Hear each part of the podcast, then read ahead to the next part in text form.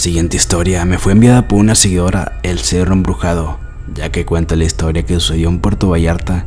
En ese cerro asesinaban a los piratas. Hace mucho tiempo uno de los piratas tenía una novia, ya que ella se le acusaba de ser una bruja y la asesinaron. Al novio por quererla salvar también la asesinaron. Cuando iba en kinder, nosotros vivíamos en Puerto Vallarta, en una casa de dos pisos. La parte de abajo era de mi tío y la parte de arriba era de nosotras. Eh, teníamos un sillón con vista a la puerta y la puerta con vista al mar.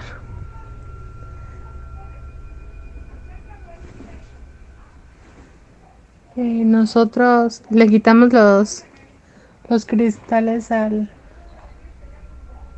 Nosotros le quitamos el cristal a la puerta porque hace mucho calor. Entonces mi mamá le puso un pareo en vez de cortinas porque pues le pareció muy bonito. Eh, entonces era un día que, fue una noche que hacía muchísimo viento. Me senté y estaba observando cómo el viento eh, soplaba el pareo de la ventana de la puerta. Entonces podías ver las luces de los barcos desde arriba, sentada ahí.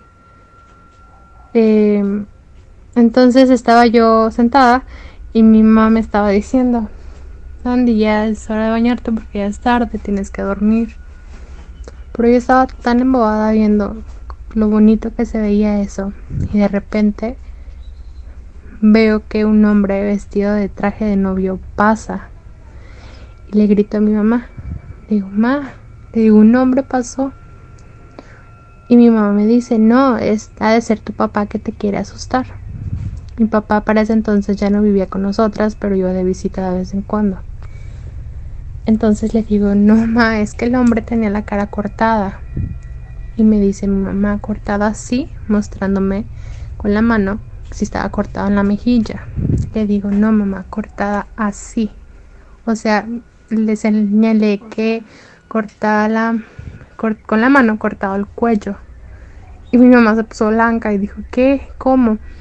En eso viene mi tío corriendo de la parte de abajo y nos preguntó si lo habíamos visto, si estábamos bien. Y mi mamá le dice, no, es que la niña vio un hombre. Dice, sí, pasó por allá abajo. Tenías que pasar por la casa de mi tío para poder bajar del cerro al centro. Entonces dice, venga, venga. Y bajamos a la casa de mi tío y el hombre iba bajando todos los escalones. Era como un caminito. Iba bajando los escalones sin cabeza. Por eso la cabeza, o sea, el cuello no estaba sangrado, nada, como si le arrancaras la cabeza a una Barbie, una muñeca, así redondito. Y pues sí, vestida de novio. Entonces la gente dice que donde nosotros vivíamos eh, ahí arriba eh, fusilaban a las personas o a los piratas. Entonces, al parecer, a la novia de él la condenaron por bruja.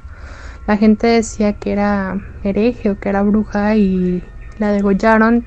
Y él, al querer salvarla, también lo agarraron y lo degollaron. Entonces, pero cabe mencionar que no es una leyenda que se cuente así en todo Puerto Vallarta, es un lugar de la gente local, así de donde vivimos, que pues tuvieron familiares que eran dueños de ese terreno antes. Eh, una vez en la casa, bueno, en la parte de abajo, en la casa de mi tío, entró a la habitación porque estaba teniendo fiesta y ocupaba ir al baño. Entonces me siento y veo que la puerta se cierra, se prende la luz literal se sienta alguien al baño, pues con la puerta cerrada, pero estaba yo escuchando. Y me siento a la cama a esperar. Entonces oigo que mi tía, la esposa de mi tío, está hablando. Y estoy esperando a que salga para pues pasar al baño también. En eso eh, llega mi tía, o sea, literal por atrás, y me dice, ¿qué haces? Y le digo, mm, pensé que estabas en el baño y al voltear otra vez al baño las luces estaban apagadas y abrió la puerta y no había nadie. Una vez mi papá, por el día de mi cumpleaños, me llevó una bolsa llena de muñecas, de Barbies. Para ese entonces estaba muy de moda la Barbie a la que le planchabas el cabello y se le pintaba de color rosa, azul, morado.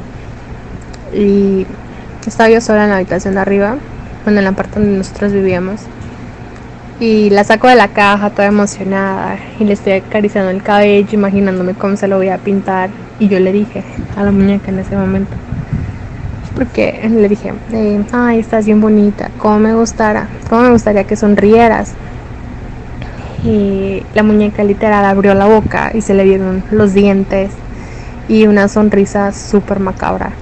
En eso me pongo a gritar como loca porque el cerrojo de la puerta se, se, cerró, o sea, sonó que se selló todo y empecé a gritar que me sacaran de la habitación y nadie podía abrir la puerta. Entonces me, me dijo que qué había pasado y le dije, tira la muñeca, tira la muñeca.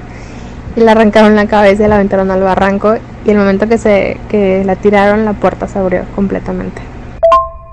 Una vez estaba igual arriba y mi mamá estaba abajo con la familia.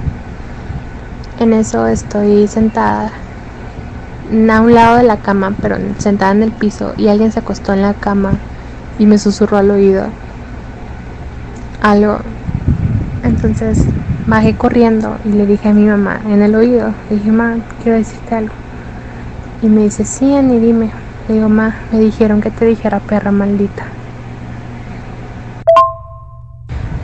Mi mamá en ese entonces trabajaba de 5 de la mañana a 6 de la tarde en hotelería, entonces cuando ella se iba para el trabajo eran como 4 y media, a veces 4 de la mañana.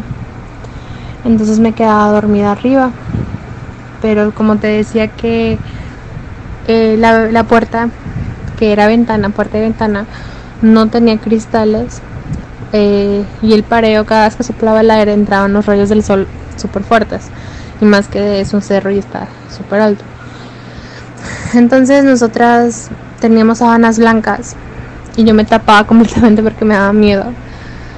Y en, en ese momento ya estaba amaneciendo ya estaba, han de haber sido yo creo que como las 8 o 9 de la mañana este me voy despertando y cada vez que el pareo, o sea, que el aire soplaba el pareo, podía ver tras las sábanas, donde estaba despierta, a muchos hombres parados en la habitación, pero como impregnados en la pared, como si fueran sombras.